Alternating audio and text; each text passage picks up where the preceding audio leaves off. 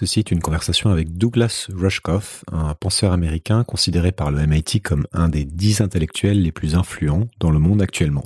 Ses travaux portent essentiellement sur la manière dont la technologie numérique change notre rapport à la culture, à l'argent, au pouvoir et aux autres, mais ensemble nous parlons de sa vision de l'époque et de ce qui sous-tend les dynamiques actuelles selon lui. Nous abordons les notions de culture, de nature humaine, de récit fondateur, de peur ancestrale, et il me livre son analyse sur la manière de penser des milliardaires de la tech qu'il connaît bien, et qui ont aujourd'hui un pouvoir gigantesque sur la manière dont nos idées se forment et dont nous menons nos vies. Il me parle aussi d'une anecdote euh, intéressante sur la manière dont ces personnes envisagent l'avenir et dont ils s'y préparent, qui est le sujet de son dernier livre qui s'appelle Survival of the Richest, la survie des plus riches.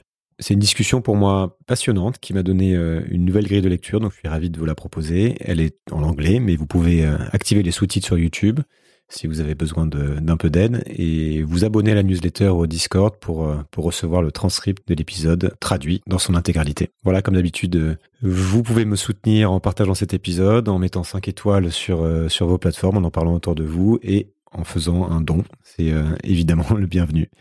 Merci beaucoup et bonne écoute.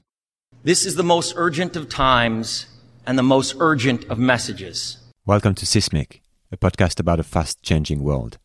What is real? How do you define real? Our knowledge has made us cynical, our cleverness hard and unkind. We are in the beginning of a mass extinction. It's about everyone. It's about all of us. It's about potential. It's about possibility. The singularity is probably the right word because we just don't know what's going to happen. How dare you! We can start by this actually. Uh, you want you want to start with your French experience? Sure. I was at um, something called Ars Electronica, which is a big uh, interactive digital festival they do in Linz, Austria, every year. And they bring, brought a bunch of us out. I was still pretty young. I had just written this book called Media Virus, which launched the whole viral media thing. And um, Paul Virilio was there. I don't know if you've heard of him. He's a very big French postmodernist philosopher, media theorist, and um, he was actually there up there on a big screen. And um, a, another intellectual, Manuel Delanda, said um, to him, "So, what do you think of um, you know Douglas Rushkoff, Douglas Rushkoff's ideas about you know viral media?" And Virilio goes, he goes, "Rushkoff, he's an idiot," and I was so thrilled. I was so pleased that first that this guy even knew who I was, right? An important French. I mean, to me, he's like Derrida, you know, one of those okay. important French, uh, uh, or Baudrillard or somebody. Paul Virilio okay. is like that. Um, that he knows who I am, and second, that he thinks my work is worth uh, that level of anger. Even just, you know what I mean? he was like Rushkoff, ah, whatever. Yeah, yeah, yeah. Who cares? Or Rushkoff, I think he's okay that's not as good as Rushkoff. He's an idiot. And he said it with, with like enjoying t- taking me down to that. And I was like, my God, this is, that was the moment yeah, that, that, that, that, was very, made, that meant you were important to him in some, in some way.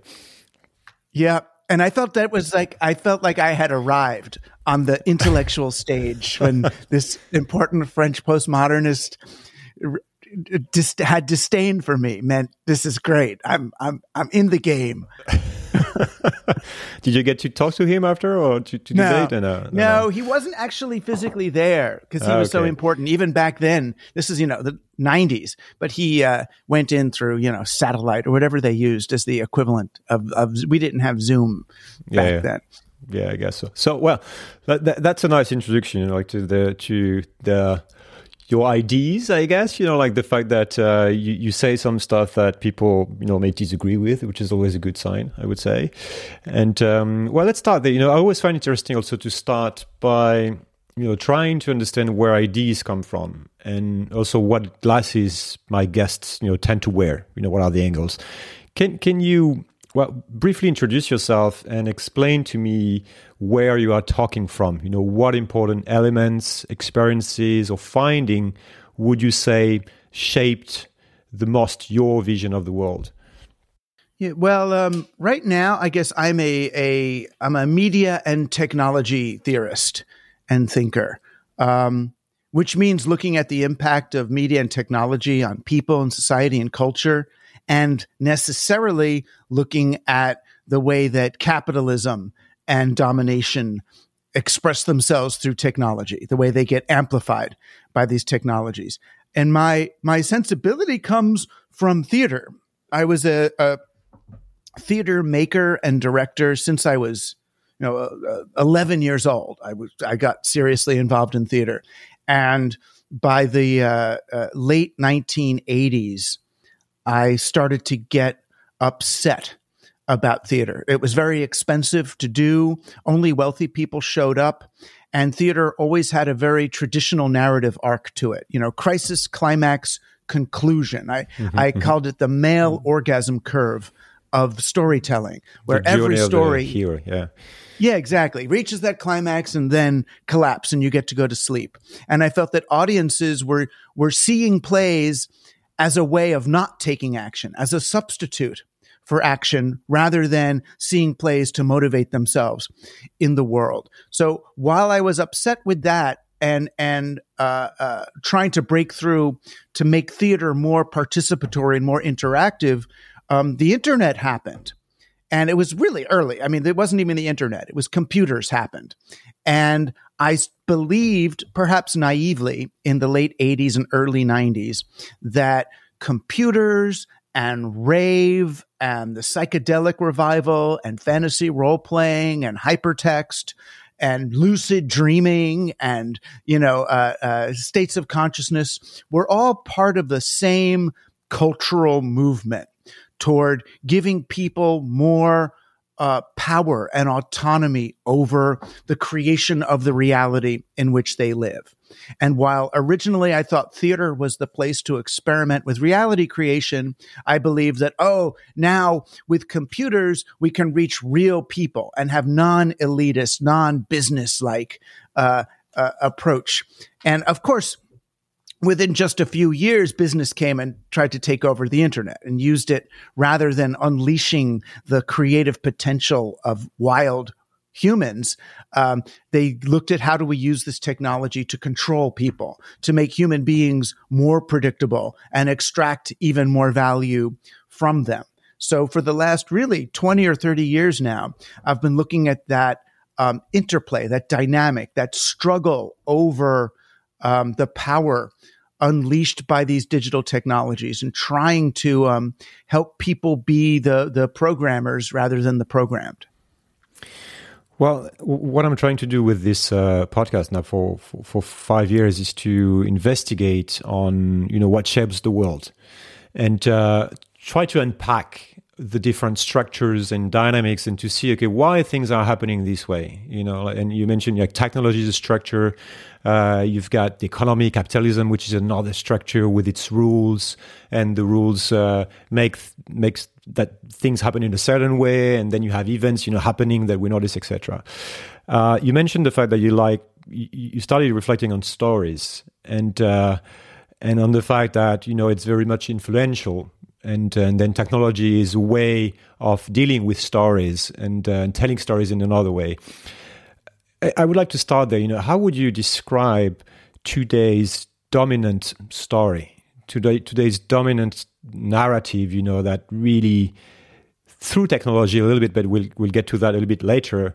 But that is shaping the most our culture and then our lives and therefore our behavior in the West, at least in the West. Um, I think the dominant story that we're living is, um, you know, the story that took us out of the late Middle Ages into the Renaissance. That story that we got, you guys got it in France, I would say, around the time of Philip the Fair. You know, when Philip the Fair outlawed local currencies and got the Knights Templar to kill anybody who was using them and instituted his, his bizarre central currency and kept devaluing it in order to be able to extract money from people.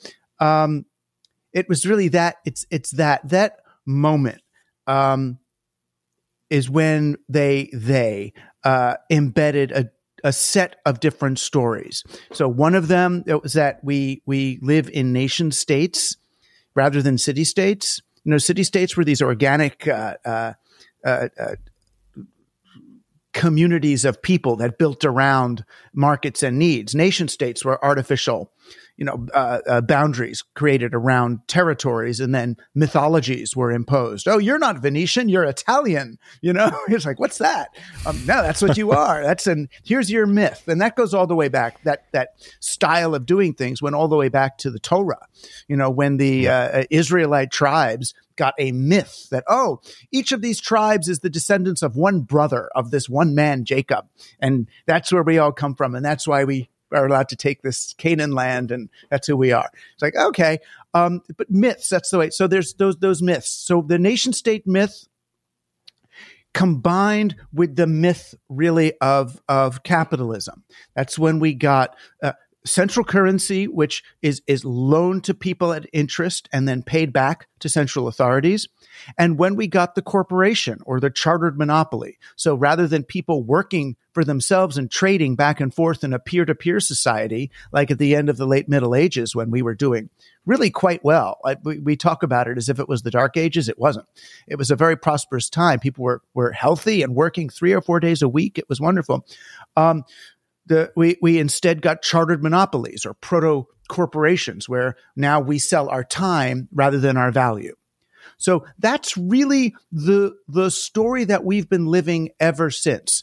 And each different field of inquiry is dominated by the same understanding of uh, uh, controlling people and getting value out of people rather than letting people um, create value and exchange it with one another.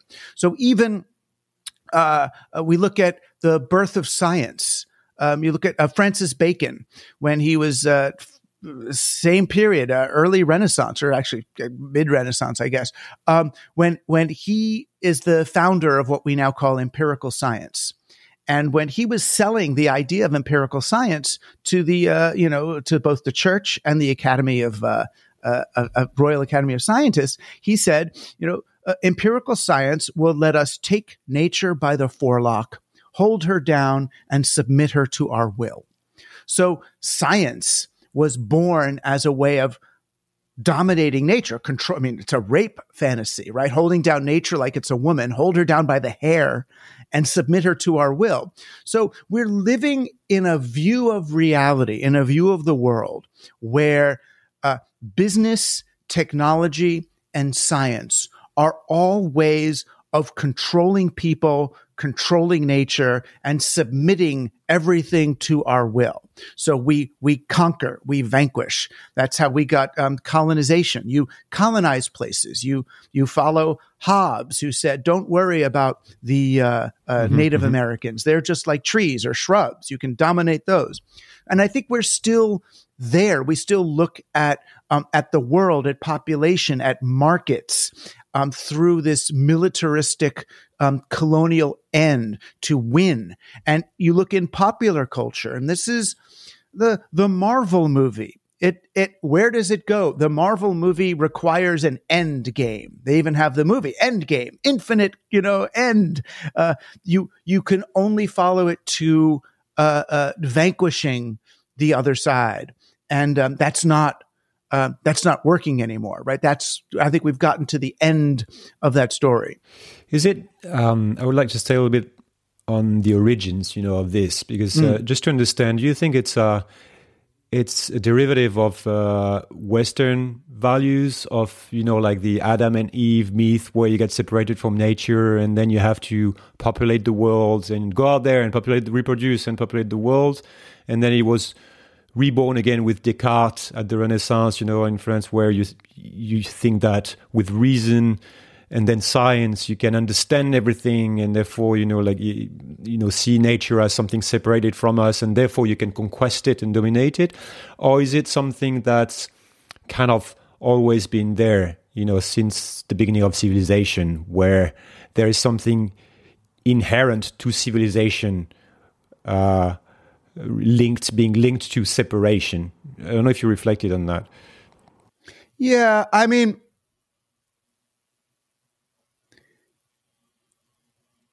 there is something slightly different about humans.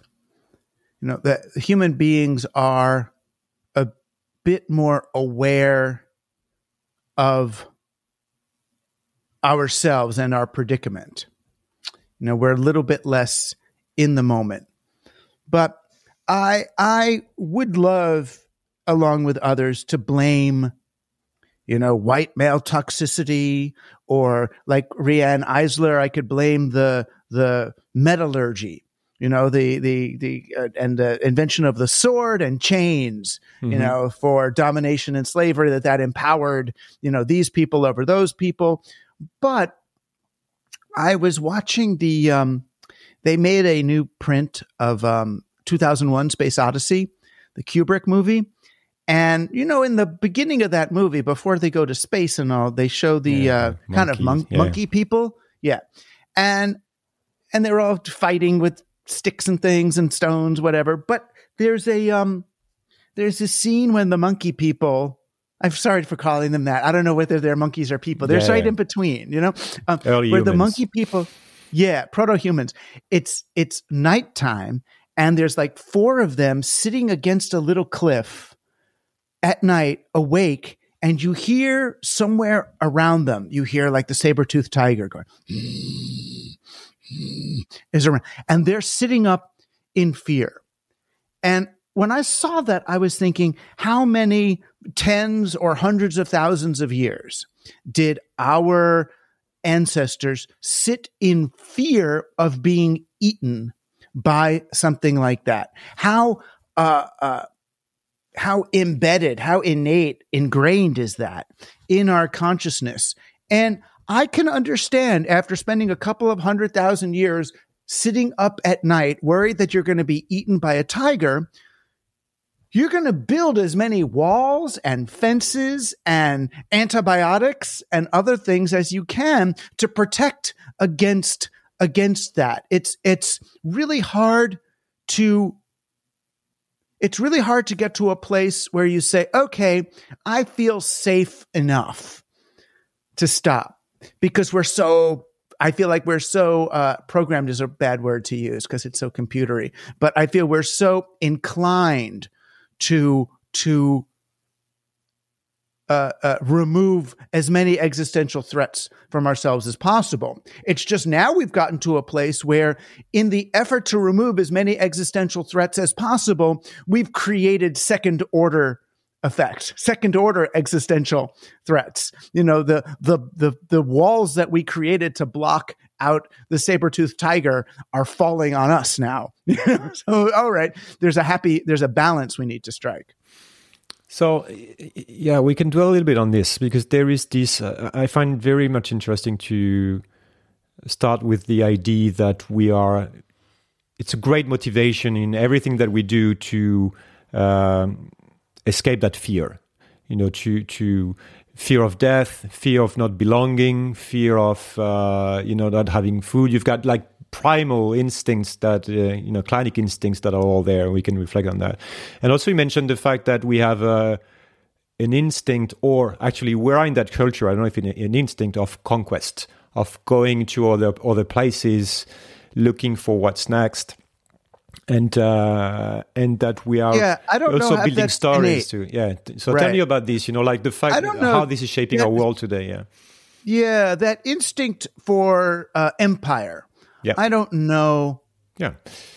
how how instinctual that is. Um, and it's interesting to see, and I don't know enough about everyone's history to see how that uh, how that emerges.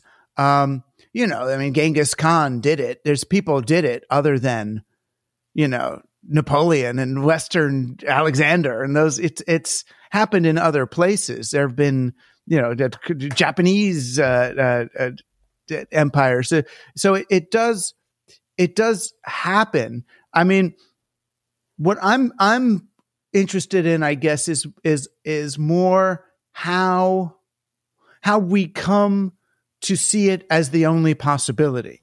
Okay, you know how we when when do we accept these rules as conditions of nature? You know, I see my my primary job I mean, I talk about, I try to do four things in my work. I mean, the first thing is denaturalize power. You know, how do we make these systems that disempower us, how do we help people see that no, capitalism is not nature. It's one set of rules that were put in place a long time ago. You know, once, so I, my four rules, I mean, my four things I'm trying to do are to denaturalize power, to, to trigger agency, that is to make people feel like they can recode the world in which they live.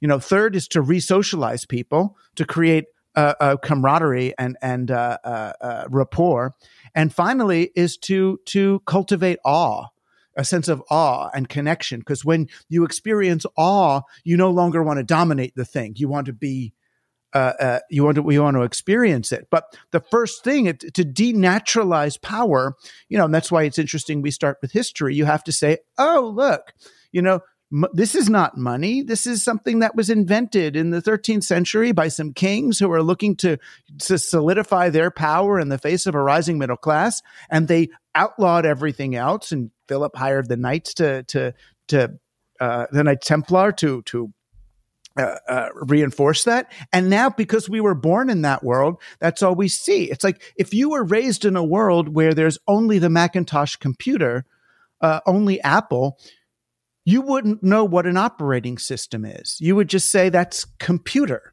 you know, unless so. How do we help? People understand that there are other cultural operating systems available to us, that you don't need necessarily a revolution to start um, deploying new cultural strategies. So I, I, would like to deconstruct a little bit what uh, this, you know, our our what is shaping our um, our system of belief today. Because as you said, it's important to to realize that there are beliefs that sometimes we, we tend to mistaken with laws, you know, laws of nature, of you know, or, or human construction, or natural construction versus human constructions. So you mentioned the fact that we're always looking for the next thing that we, you know, as you said, after after life, uh, there is death, but then there is paradise. After you know, when we end up and with the resources on Earth, there will be Mars. And uh, you know, can can you can you tell us about the importance of this narrative and uh, how this is shaping our today trajectory, according to you? Well, when we're we when we use stories that have beginnings, middles, and ends, we become intolerant and impatient of the middle. You know, we want where's my cookie? Where's my ending? Where's my orgasm? Where's my thing? Where does it, how does this end up? And we have a society now that is so addicted to endings that people would rather the world end in a fiery apocalypse than just keep going in an indeterminate way. You know, they they they would they would rather believe that there's some big evil, you know, uh, conspiracy of Democrats and Jews, you know, uh, uh, sucking blood out of people who will get punished, then the world is complex. This is awful. It's tricky. We got to, you know, they they're which is why it's so hard to adopt a sustainable uh, a model of sustainability because sustainability suggests that this just keeps going. It keeps on going. You know they can't they can't do it. That's why i've been talking a lot lately about tantra. I feel like if people learn tantra you know how to just it's okay you don't have to come. It's okay just stay with it. Stay with it. There's other there's other places to explore. There's things. You just don't need to get there. Um, then it would be easier. But the problem is, it's the the the model that we have now is the in technology is the startup model, right? Yeah. You you come up with your idea, you raise some money, you blow it, and then you have an exit strategy where you sell the company to someone else and you leave with a billion dollars and you make, you know, a thousand X or a million X your original investment. It doesn't matter what the company does. You just pivot and keep pivoting to whatever's going to get you the exit. And then people, certainly in America, we have um, we have no you know social state in America, so we um, the object of the game is to earn enough money while you can work, so that you can pay for yourself to live when you're old. That's the way it goes because we set it up so that old people are not taken care of. Your kids won't take you. No one's going to take care of you. Your community won't. So you have to, I mean, what creature in nature ever does this? You have to save enough food right? While you can, while you're young, so that you store it up and then just eat it then until you die. Um, so that creates all of the anxiety around I need a job, I need a retirement plan, I need to save this money. And then when you save this money for your retirement, where do you put it? You put it into the big corporations because they are the stocks that will return your money. And those are the corporations that are exploiting you in the first place, that are demanding you live like this. So we all uh, play into the same narrative of, you know, this life arc rather than, um, you know, it's really hard for people to look at one another and community as the source yeah. of, of, of, of power.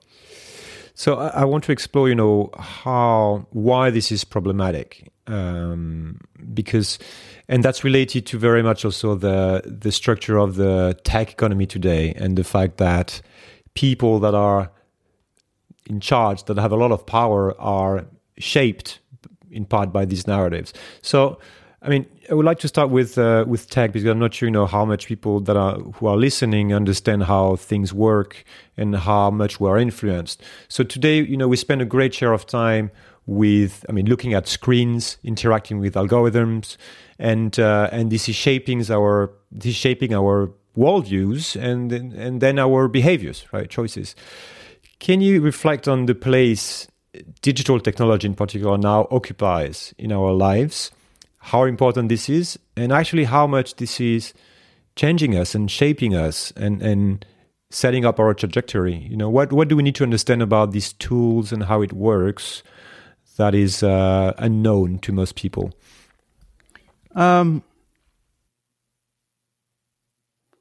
well, it's tricky to talk about because when when we do talk about what's going on, it can sound so bad and so scary that it makes us sound or feel powerless.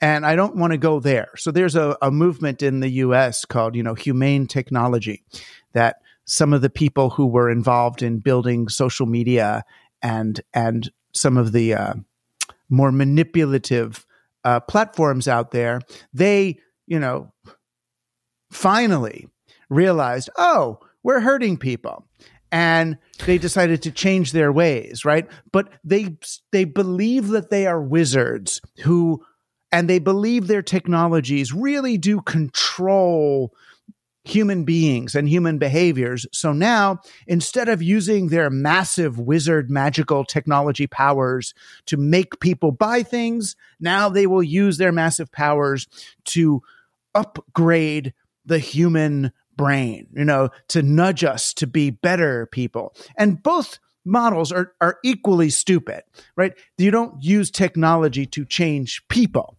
You, you that's that you don't program people. You don't. We're not computers. We are living sacred beings. Don't program. Don't program people.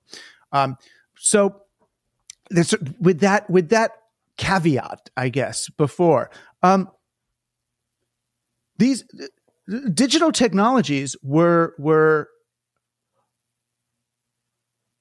potentially um, rescue us from industrialism. They they they mark an entirely new age, like a Bronze Age and a, a, a you know a, a digital electronic age and a broadcast age. There's a digital age, and digital is different. Digital is a symbol system. Digital is like a, a, a meta architecture. It's it's like language. You know, imagine the first people who if you didn't know, you're a caveman who doesn't know how to speak, who doesn't know that speech exists, and you wander over to your neighboring tribe, and you see in that tribe someone goes blah, blah, blah, blah, blah, and then other people do stuff.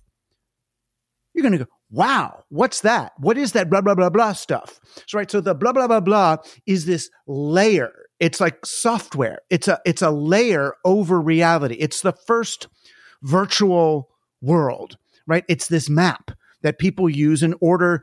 It's not the world, but it sure does influence the world, right? Digital is that big a thing. It's this other layer, it's this other platform that we use to represent reality and then to even dictate a lot of what happens in reality.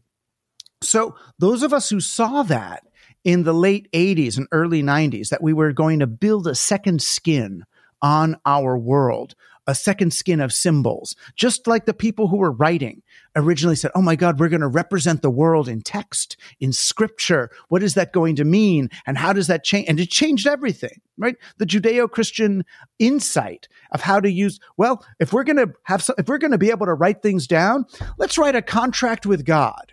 That's what the Torah is. It's a covenant. It's, let's make a deal. All right. What, are, what do you expect of us? What do we have to do for you? And let's get it down. It's a contract. Let's write our history. Let's write our future. Let's create who we are. I mean, it was really an interesting, let's write laws.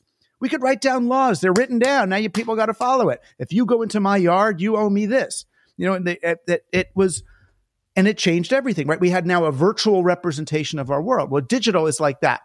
So many of us saw it as, oh, this is an opportunity to rewrite the contracts, rewrite the contracts between workers and bosses is probably the big one between citizens and government that we're living in a, a, a read what what computer people would call a read write universe. We used to live in read only media like books and television where you could read them, but you can't change what's on TV.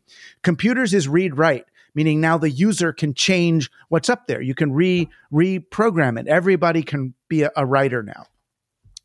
So that that possibility was was so powerful to those of us in the early era that we thought this is going to be interesting. We're moving into a much more consensual relationship with one another to build society as some kind of a collective organism, which is why rave of all things it seems silly now to look at it, but the rave dance seemed like a great symbol for what we were doing. Instead of going to a rock and roll concert and worshiping some long haired guy masturbating with his guitar on stage, now we're all together looking at each other. The DJ back then was anonymous. You didn't even see them.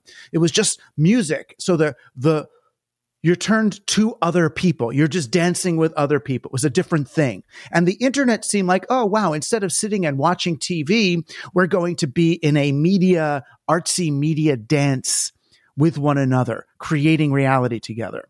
Now, the problem was, of course, this was so many of us started doing it and playing with it. Big business came along, Wired magazine came along and said, oh, no, no, no, no. This is not about people playing with each other. This is the best tool we have ever found for extracting value from people, right? We can manipulate people in real time. So they took really the best techniques they had from Freudian psychology, from, from uh, uh, uh, Pavlovian psychology, and they turned the internet into a Skinner box, which is a, a, behavioral control mechanism. And they used everything they knew about behavioral finance, which is really just the science of how do you get people to do things that are against their own best interests and embed these platforms with that. So on the one hand, we are empowered, you know, with a GPS in our phone to get somewhere without using a map. But on the other hand, we're disempowered now because we follow the route that they want us to take, which is the route that's going to go by the McDonald's and the Dunkin' Donuts and the, you know, what restaurants show up on the map are the ones that have paid to be there, you know, the ones that are participating in the culture that they want us to, to pay our money to. Um, and, and, and they understand that to use these technologies to make us more predictable increases their profits. The, the less outlier behavior, the less innovation, the less mutation there is among us. So it's, it's, it's serious to me that we are living on a digital landscape that most of us don't even understand how it was programmed. We are mistaking it for nature, and it is designed to get us to behave against our own best interests. And the way it does that is by increasingly alienating us from one another. You know, when you make eye contact, when you engage with another human being, your whole psychology and physiology, it recalibrates to a healthier place. You know, that's your, your mirror neurons fire, the oxytocin goes into your bloodstream, you experience bonding, you experience rapport, and you're, you're stable. The existential fear goes away. When you're stuck in Facebook and Instagram and these services, they are designed intentionally to create the opposite effect, to make you feel untethered and alone and afraid and anxious so that you click on things desperately trying to buy things and share more of your uh, more of your data and and behavior um, with them. So it's a very um, it- it's it's a powerful tool and and one that creates a self-reinforcing feedback loop of anxiety alienation and then more digital use we become addicted to the digital because it doesn't work. If it did work, we'd be satisfied and then could go home and have sex. But because it doesn't work, we keep clicking, find another thing, another thing. And we are now at a time where we can't afford to do this anymore. You know, we can't. We need to establish um, uh, uh, Okay. uh, kind of a collective sensibility. Yeah, we'll go, we'll go into that. I, I would like to understand also why this is like this. I understand that this is about making money because you want to twist people's behavior into extracting value from them, as you said, you know, attention. But you know, like this big tech, uh, big tech is controlled by just a few number of individuals. You know, mainly uh, in Silicon Valley or in China, it's different. But you know, for, for the West, all the tools are made in the same place by the same types of people, like engineer engineers, mostly men, and they are taking decisions related to how it works, what it should do, and what it shouldn't do. Right, and therefore, what these people think, believe, uh, you know, have a huge impact on on the world. Uh, so you know that ecosystem, that ecosystem very well. What can you tell? Can you can you tell me about the that tech culture and what you call so? I think the mindset. You like the system of belief and uh, that willingness also to go meta. You know, as you, as you say, like to, to Yeah. have this layer. What for? What's driving that? Well, it's funny. Originally, I blamed capitalism, right? So here we are. We we have this beautiful internet. We're trying to, you know, create a new collective consciousness with this thing, and then the business people come along. Um, and on the one hand, that's true. You know, uh, uh, we we didn't realize how powerful they would be, and there was a guy, he was actually the lyricist for the Grateful Dead, um, named John Barlow, who um, he wrote something called the Declaration of Independence of Cyberspace. And what the document said was was it was it was very seductive. It said, you know, governments of the world, you know, beware, you know, we don't need you anymore. We are creating a new space. We don't need you and your laws and your governments and your nation states. We're going to build a new thing, you know, leave us alone. And we all, we all, the counterculture embraced that because government had cast itself as the enemy of technology back then. I mean, they, they, they were, uh, the FBI was raiding the houses of hackers who were really innocent kids who were breaking into different computers, you know, but you, you, you could Yeah. stop them, but you don't need to come at them with guns. Like You Aaron know, they- uh, you know, 10 Yeah. years. yeah. But even before that, these were Okay. 14, 15 year old kids. They would break into their apartments, you know, put their family down on the ground, you know, and Okay. handcuff them. You know, it was big uh, because they were afraid. The government didn't understand what a kid, a 14 year old kid was doing with his computer. Um, so the government had cast itself as the enemy and we thought, great, let's get rid of them. What we didn't realize is if you get rid of the government, then corporate power grows. You know, that government and business balance each other in the world, a bit like fungus and bacteria balance each other in the human body. You get rid of one and the other grows rampant. So we got rid of government and then business happened. So you could look at that as the story. And then business came and used these tools to exploit people. And that's that. And then the most successful people are the billionaires. You know, so you get your Elon Musk and Peter Thiel, the libertarians. It was a libertarian uh, mindset that they're going to win. And that's partly true. But I remember I was with, um, I was with Timothy Leary when he was reading one of the first books about this internet world. It was called um, The Media Lab. It was written by Stewart Brand, who was a great counterculture figure from the 60s. He was one of the merry pranksters. Um, he wrote this book about MIT's new Media Lab, where they were starting to do digital work. And Timothy Leary, you know, great psychedelics uh, uh, uh, patriarch. He's reading this book with a felt tip pen and he's circling things. And I'm thinking, oh, he must be loving this book. When he gets to the end of the book, he slams it and he throws it across the room and he goes, Bleh! like, what? What, Tim? What happened? And he goes, first, you know, oh, less than 3% of the names in the index are women. You know, what does that tell you? And then he said, you know, these technologists at MIT, they're trying to recreate the womb. Their own mothers were unable to anticipate their every need, and now they want to build a digital mother that they can live inside who will know everything they want before they even know they want it. They can have everything, sex and food, and never have to talk to another person again. And and wear pajamas all day. yeah, but not really deal with real people right? Other people are the threat. Technology is more predictable than people and women and nature and girls and and soil and darkness and the moon and you know all the stuff that Francis Bacon was afraid of when he said let's take nature by the hair and hold her down and submit her to our will is the same stuff that these guys were it's the same um, trajectory so you have guys who maybe had more of a propensity towards spectrum uh, behavior who already had some because uh, it was it was very characteristic of people who were in computers. A lot of, a lot of us, you know, have little social anxieties that maybe are a little bit magnified compared to other people. You now you have oh we can build out this utilitarian fantasy where everybody is predictable and does what they're supposed to and you know you can kind of um this what you call the meta universe like the meta world well, that layer yeah i mean in a way it's that it's that yeah i can rise above everybody and operate the world as if like i'm a, a puppeteer one level above. But the other thing about meta um, you could look at these guys as perpetually really since the beginning they're trying to do damage.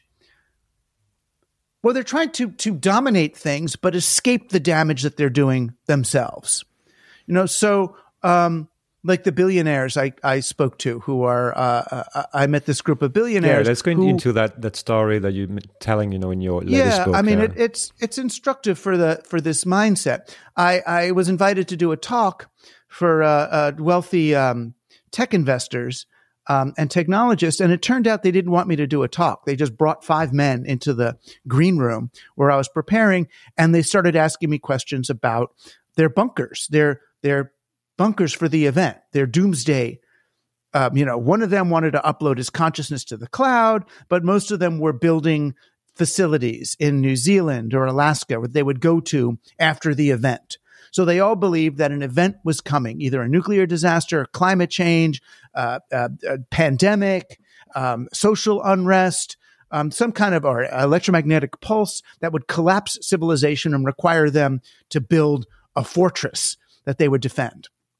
And I mean, for me, I realized if the wealthy and most powerful people in the world, or at least the ones that I had ever met, they're not just preparing, but they're almost actively fantasizing for that reality. It's almost like they want that to happen. They want to escape from the rest of us.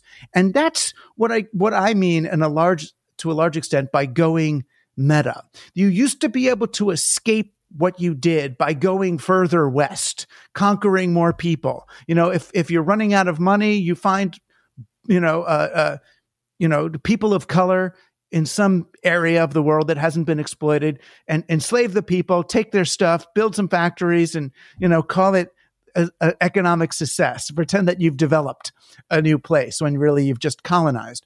But I feel like once we got, you know, to the end of California and the end of World War II, we really ran out of places to colonize. So digital technology became a way of creating new surface area on the market, a new place to colonize. Rather than colonizing other people, we'll colonize human attention. We'll colonize human, uh, uh, uh human minds. But the object of the game has always been for them to really build a car that can go fast enough to escape from its own exhaust to how do you escape the externalities of your own processes? You keep going. And when you run out of room, when you can't keep doing that fast enough, you go meta. You rise one level above everybody else. So there's one tech billionaire named Peter Thiel who started Palantir. It's the biggest spy network, and he helped start PayPal and some other things. And he's a very strange man, but he wrote a book called Zero to One which is really purely going meta. The idea is everybody else is competing down here on the ground. If you want a successful business or a successful anything, you rise one level above them. He says one order of magnitude above them, and you create the platform on which everybody else competes. So if if you know if everybody has all these little stores or something, you create the platform that aggregates those stores. You create the website that aggregates the other website. You move one level above. You know, uh, Mark Zuckerberg, when Facebook stops working, Facebook was already Web 2.0, they called it. What, you know, Facebook went meta on the original web. Everybody had their own websites. So he says, no, I'm going to make a site that lets everybody build a website. It's what really a Facebook page is. Let's build their website, but it's all on my thing. So he went meta on the net. When Facebook stops working, what does he do? He starts a new company called Meta, literally Meta, one step above. So he's labeling, he's labeling the idea of going meta. You know, Stewart Brand, when he was talking about the internet, he said it will let us be as gods, one level above the rest of humanity. So it's really all of these folks, even Zuckerberg, when he talks about um, what he's doing, he he his role model is um, is Augustus Caesar. You know, it's it's a, that's what he did when he went on his honeymoon. That's all his wife says. He complained that all he wanted to do was look at the the you know the the artifacts of Augustus Caesar. He his haircut is Yeah, is to true. look like Augustus Caesar. That's what he does. It's intentional, and we should be thankful that it's Augustus Caesar and not Caligula. Right? That would be worse.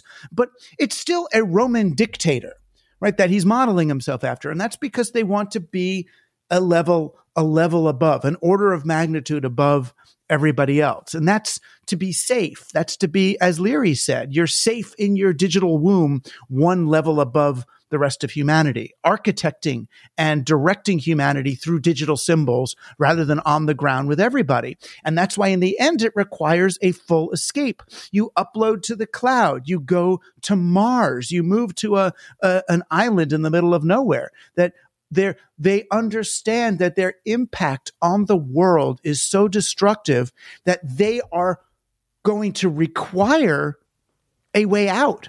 You know, they want to literally leave us behind. Do they do they realize this? Do they realize how much you know, like harm they are doing, or are they actually thinking that they are doing good, or you know, how much cynical are they related to this, according to you? Um, it depends on which one you're talking about. Some of them believe both. You know, some of them believe that they, they're doing a great thing. They're probably saving the world. But if the world is not up to the challenge, if those horrible governments don't let us, you know, replace all the cars with automatic cars and replace all the energy with our kind of energy, then, and, and clone and use nano and build robots, then those poor humans are going to die, but I'm going to have a way out. Yeah, they Um, have the way so out. they- they- right? It's always about edging, you know, hedging, like the They're hedge fund people, right? So they hedge. That was what one of the billionaires I spoke to said. Look, my uh, uh, analysts say there's a 20% chance of a, a catastrophic event in my lifetime. So I'm spending 20% of my money preparing for that. Would you say it's uh, that attitude, you know, like that mindset is related to billionaires or tech? You know, what shapes this the most? Because you can, you can argue thing, also like both. the the meta. For example, you say I like the the idea of going meta. Would you say, for example, something like debt is meta? Is something that's uh, a virtual layer that we put on reality that you know does things, or is just about technology in the end? Oh, debt is definitely debt is the first. I mean, financialization is going meta. So debt is the first layer of financialization so that here's these people doing business together. Now I can make money off the fact that they're doing business together if I charge them for the money that they're using. You know, that was what Philip the Fair figured out. I'm going to charge them to use money. So I'm going to make money off every, I'm going meta on the economy. You know, that's what the stock market does. But then the stock market went meta by creating derivatives. So now you don't buy a stock, you buy a derivative of a stock. So I went meta on a stock. Now I can buy a derivative of a derivative.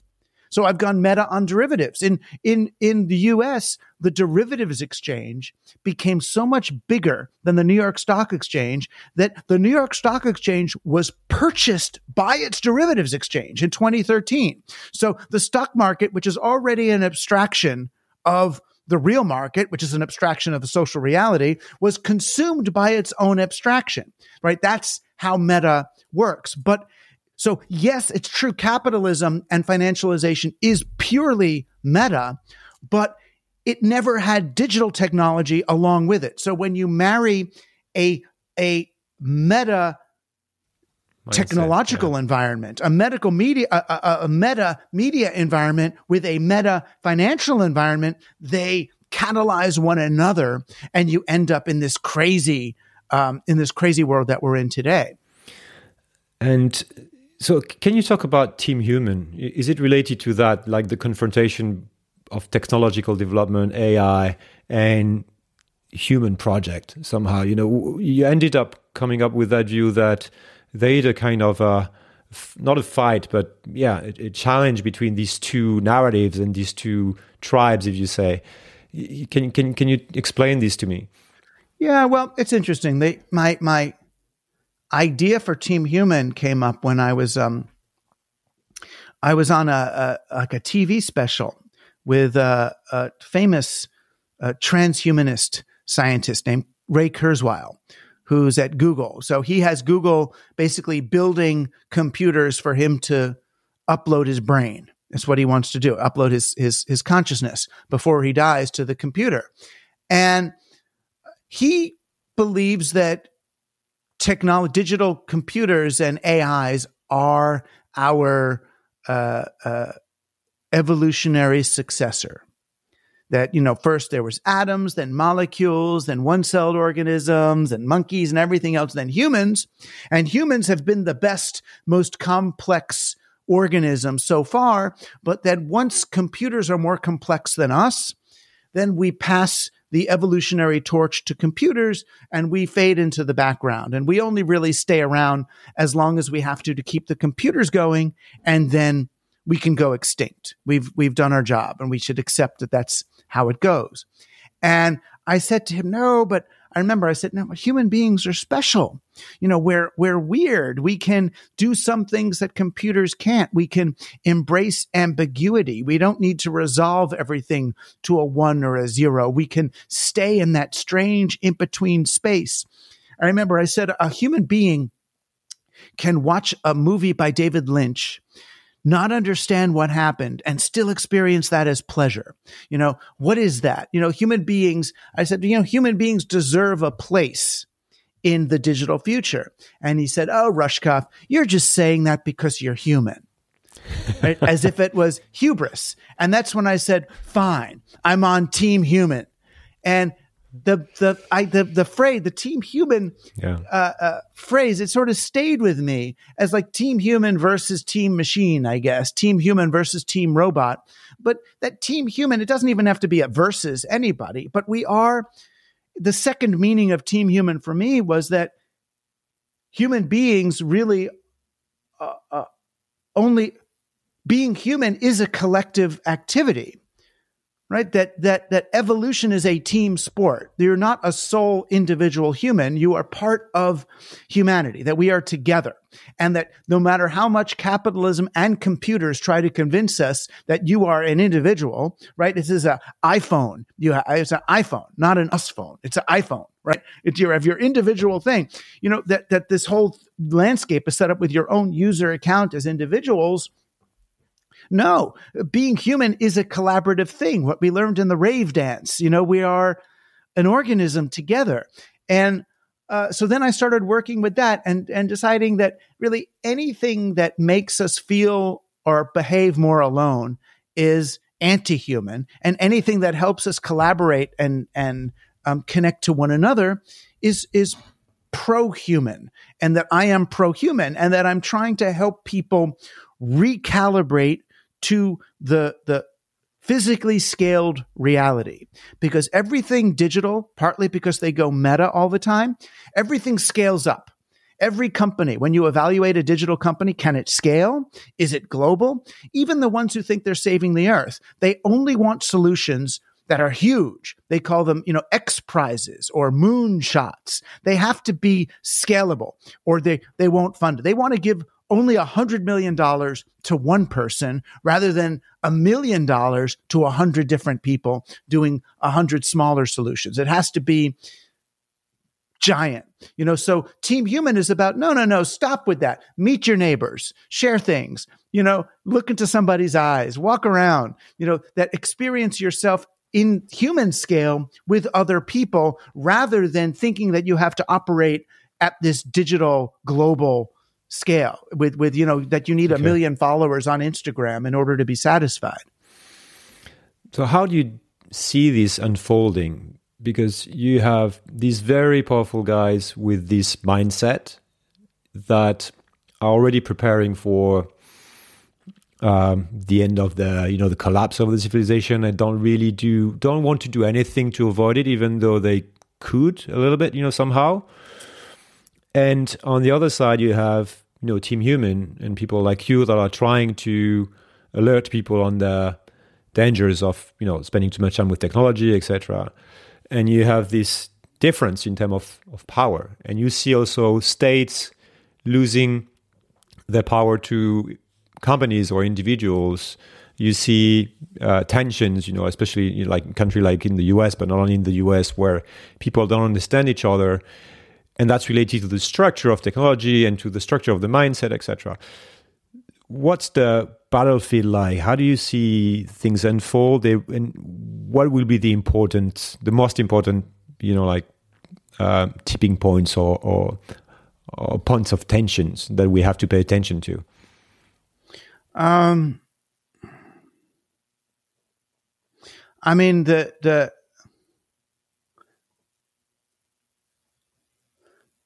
I think the most important thing or the the initial point of attack on this problem is to uh, help people be less afraid of one another. You know, to get people, and I don't like saying that, get people to do this or get people to do that, because then it sounds like another um, social programming. I would say to help I would like to build uh, uh, I would like to build mechanisms and offer stories that engender more sharing and connection between people. So the, the solutions are much easier than we want to believe. So, right now, if you're in America, let's say someone, uh, your daughter graduates high school, right? My daughter's graduating high school, and you get a portrait when they graduate, you know. All right, I want to hang the portrait on the wall. And how I don't have a drill to drill a hole in the wall to put it. What do I do? I'm in America. I drive to Home Depot I look for the minimum viable product drill. You know, for thirty nine, I'll go buy this piece of drill that was manufactured. You know, uh, took rare earth metals out of the ground from slaves in Africa and assembled by children in China and shipped here with all this pollution and plastic and crap. And maybe it works once, then maybe I uh, six months later I use it again, but it doesn't recharge. Whatever, I throw it out what I should do, I need to drill one hole in the wall. should go to my neighbor's house, go to Joe's house and say, Joe, can I borrow your drill? I need to make a hole in the wall to hang a picture of my daughter. Sure, Doug.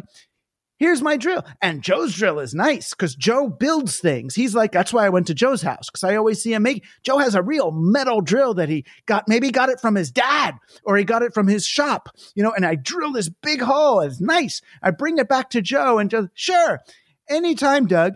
And then Joe feels welcome to say, you know, Doug, my daughter's having problems in math you're one of those nerdy people. Would you come over for an hour and show her how to do this calculus thing? Because she can do. Of course I would. Joe, you lent me your drill.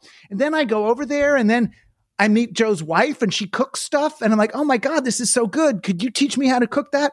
And then we're friends. And then I have a barbecue and they come over.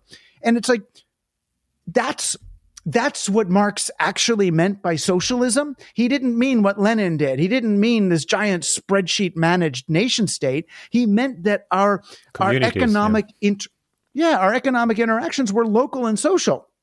So I think that that's the beginning is to be willing to accept and ask for favors from other people. Most of us are willing to give favors to other people. The the hard part is it really is for people to be willing to accept them because you feel like you owe something.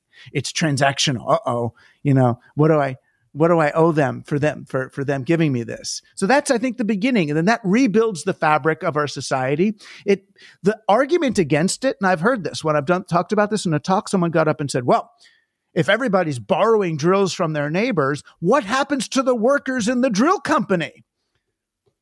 They're going to start losing their jobs. What about the old lady whose whose pension is dependent on the uh, dividend that she gets from her stock in the drill company? And then that's the crazy thing. So you're saying that the human beings need to serve the economy at this point. That that's how important the economy is. So rather than the economy serving us, we've got to now remake our lives to serve that. And that's where again where I go back to we have to denaturalize power. We have to let people understand that the systems by which we're living were invented by people a long time ago for reasons that were very particular to their situation, but that may not apply to us now. Mm-hmm.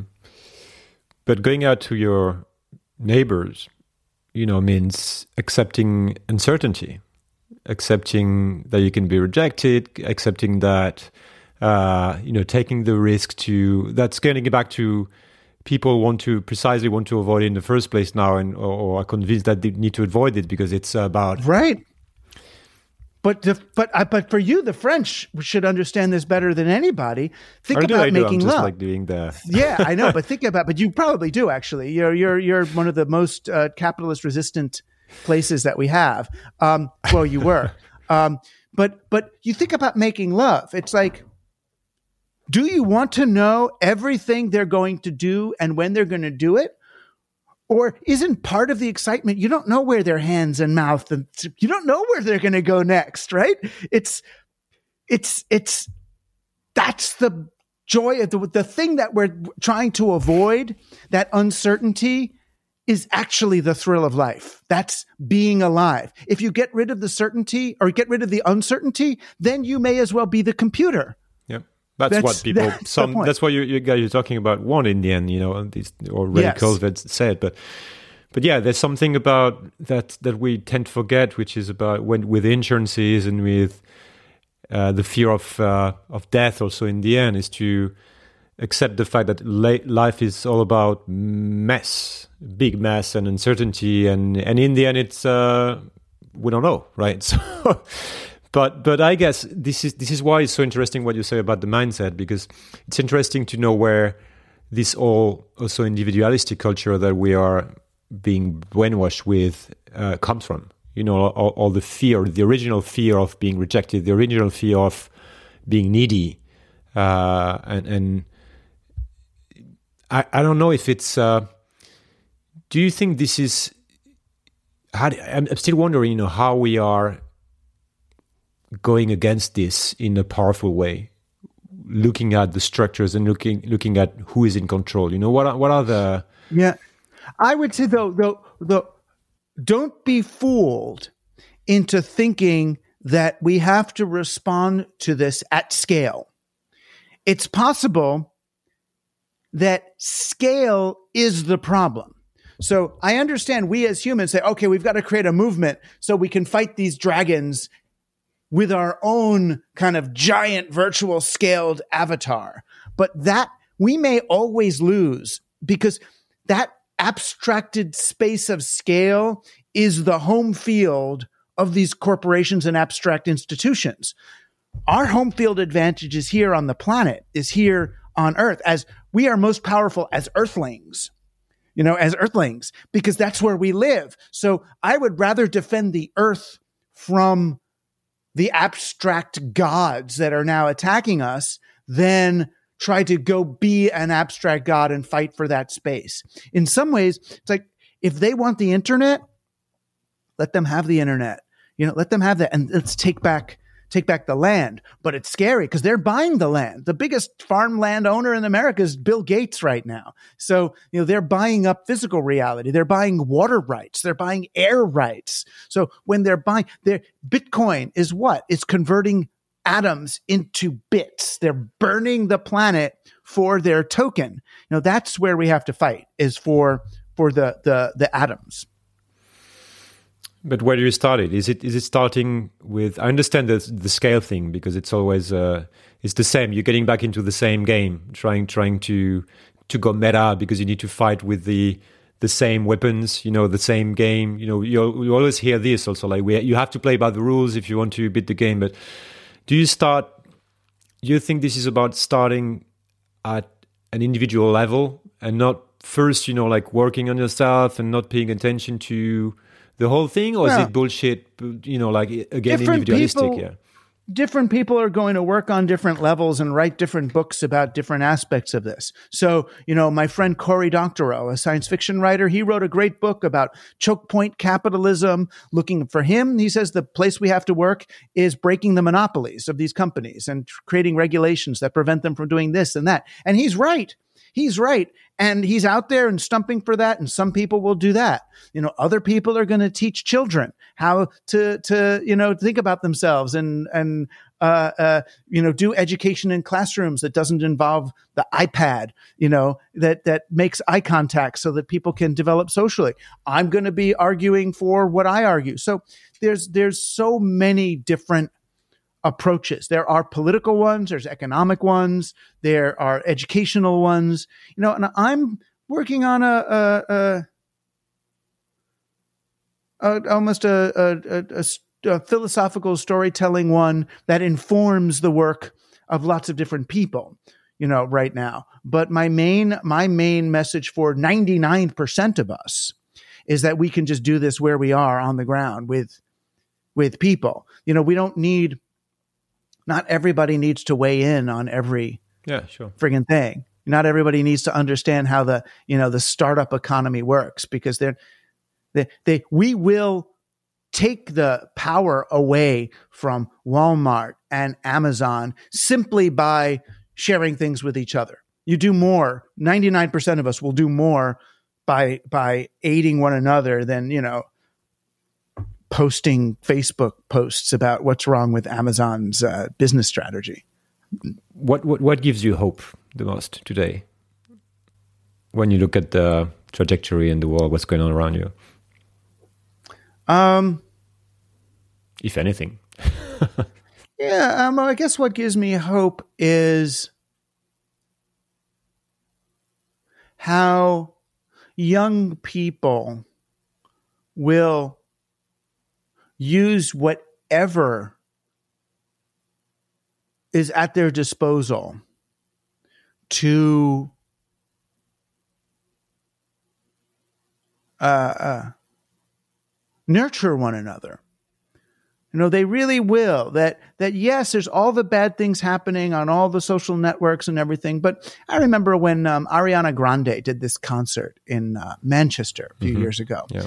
and someone bombed threw a bomb in there, and some people died. It was really bad. And I saw my daughter was young when that happened, and I saw all the girls on TikTok and Instagram were all consoling each other in such a positive way and deciding to use this to manifest something else. They all talk about magic and manifesting and um and I look and I go, you know, it doesn't matter. You know, I had some of the best experiences of my life in the parking lot behind the 7-Eleven. It's a horrible little grocery we have in the US. So you find you know love and hope and social and creative uh, uh, urges find a way wherever you know wherever it is so so uh, uh, i have faith in in young people and all people's ability to use many of these platforms and tools against